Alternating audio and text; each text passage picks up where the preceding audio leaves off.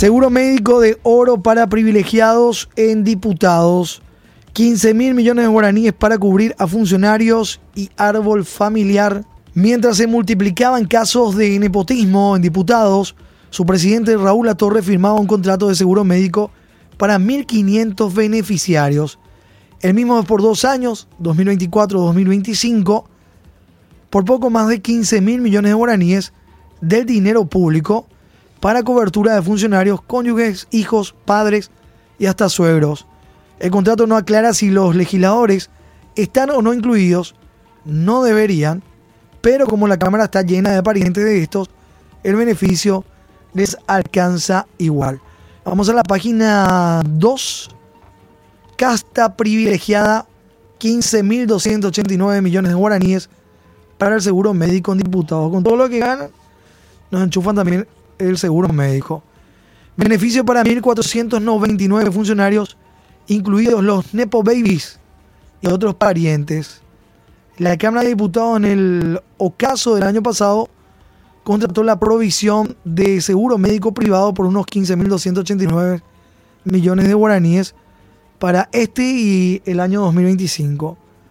El dinero de los contribuyentes se usará para financiar esos beneficios de atención médica, incluso para familiares de los parlamentarios y funcionarios de la Cámara Baja, que ya gozan de millonarios salarios.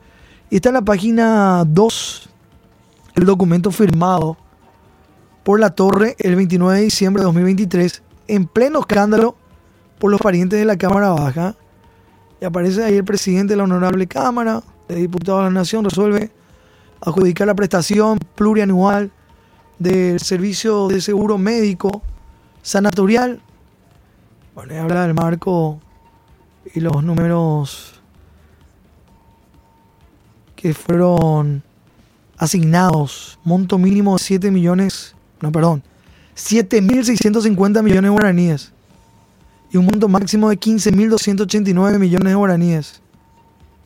Detallado como sigue, dice. Esta es la firma de Raúl Luis Latorre Martínez, presidente de la Honorable Cámara de Diputados, casta privilegiada, incluidos los Nepo Babies y otros parientes. La Cámara de los Asesores, 532 funcionarios que figuran como asesores, según el portal de datos públicos del Ministerio de Economía.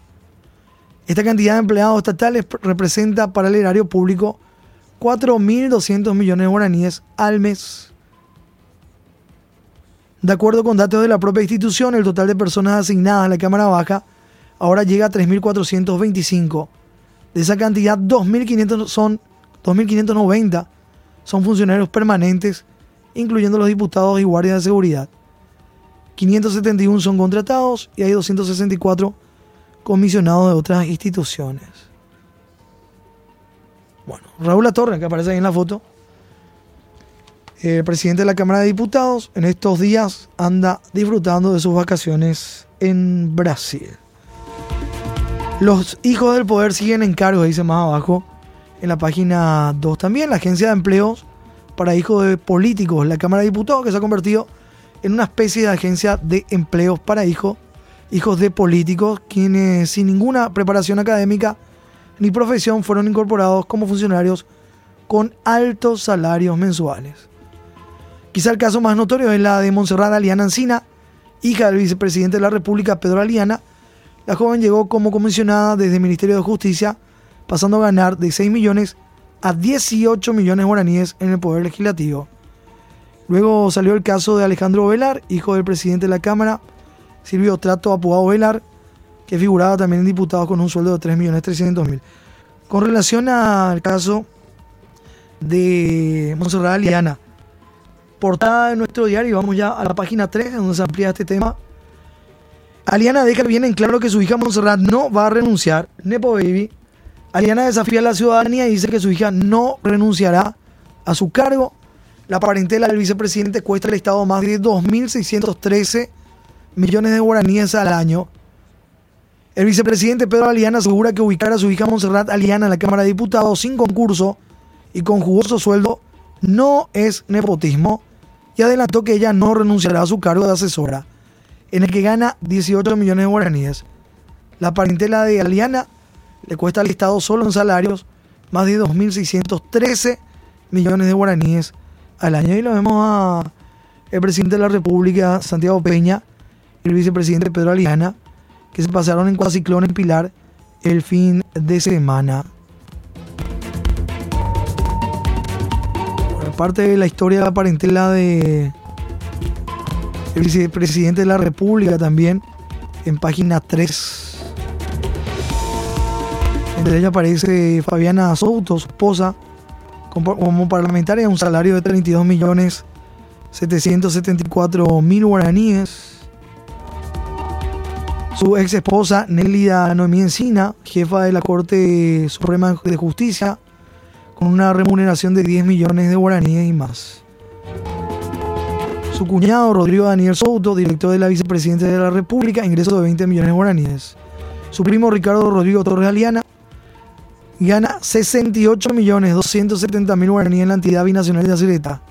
Su primo Carlos Aliana también figura en la EBI con un sueldo de 15 millones de guaraníes. Los familiares del vicepresidente de la República le cuestan al Estado paraguayo de forma anual poco más de 2.600 millones de guaraníes solo en salarios.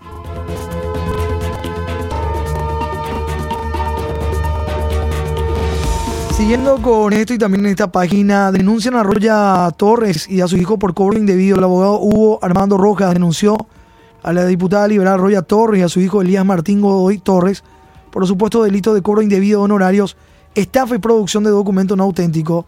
Godoy Torres cobra 9.500.000 guaraníes en la Cámara de Diputados, pero nadie sabe cuáles son sus funciones.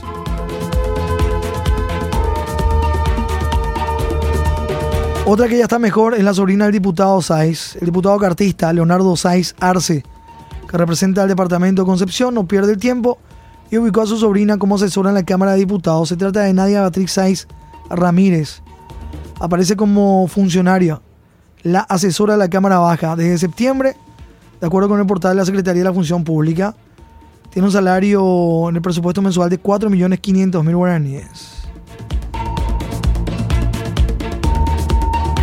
Bueno, y otros casos de nepotismo también hoy en páginas de nuestro impreso. Volvemos a la portada, página 14, el desarrollo de este título, la foto del día. Puente listo, pero solo para las fotos, a los límites máximos de lo insólito y la desfachatez. Llega la situación que se presenta con el puente de la integración, construido con fondos de la ITIPU Nacional entre la ciudad de Foz de Iguazú, Brasil y Presidente Franco Alto Paraná, Paraguay. La pasarela está culminada, el puente está listo, está terminado, hasta en su último detalle desde agosto pasado, pero no puede ser utilizado porque las obras complementarias en el lado paraguayo no solo no están finalizadas, sino que tienen como fecha de conclusión un plazo incierto del año próximo, según datos del Ministerio de Obras Públicas. ¿Quiénes se hacen cargo de este ridículo? Es la pregunta hoy de ABC. Y tenemos ahí la foto, puente de la integración, en su momento de inauguración, longitud 760 metros. Pero no hay obras para ingresar al puente, las obras complementarias. Falta de acceso todavía hace inviable el uso del puente de la integración. Obras complementarias en Paraguay estarán terminadas recién en el año 2025 ya está listo para ser usado el puente, pero aún no está habilitado por falta de acceso. Las obras complementarias que darán funcionalidad a la pasarela internacional culminarán recién en el año 2025. Inédito, insólito, inaudito todo esto que está ocurriendo con esta obra ya concluida y tan importante para el desarrollo del país. Presidente Franco, Departamento de Alto Paraná, de nuestra redacción el material en página 14, Economía, Energía y Negocios. Y se ven ahí las obras, la zona obra, ¿verdad? Para decirlo ahora no. El acceso al puente de la integración que estarán concluidas aproximadamente en dos años. 4 con 18 minutos, seguimos nuestro recorrido, títulos de ABC. A sueldo, 65% de lo recaudado, gasto salarial de 2023 fue casi de 3 mil millones de dólares, 8.1% más alto. De cada 100 guaraníes recaudados en impuestos, 65 guaraníes fueron para salarios, dice en la página 11. Nuestro impreso, ahí tenemos los datos, el resumen del cuadro de la situación financiera de la Administración Central. El Tesoro Público destinó desde enero a diciembre del 2023 más de 20.52 billones de guaraníes.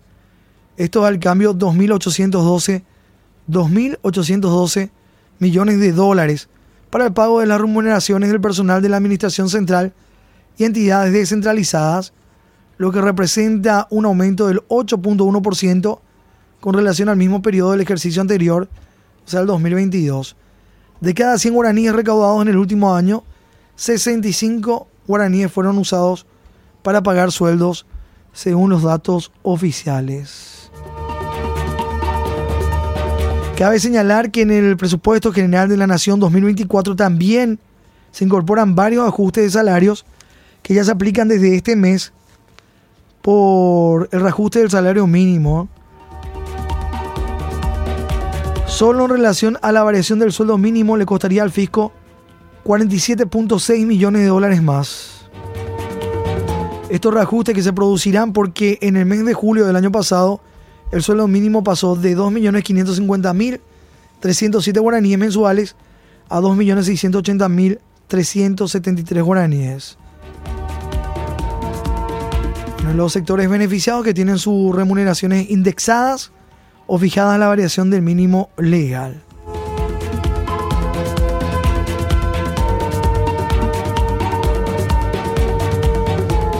A sueldo 65% de lo recaudado.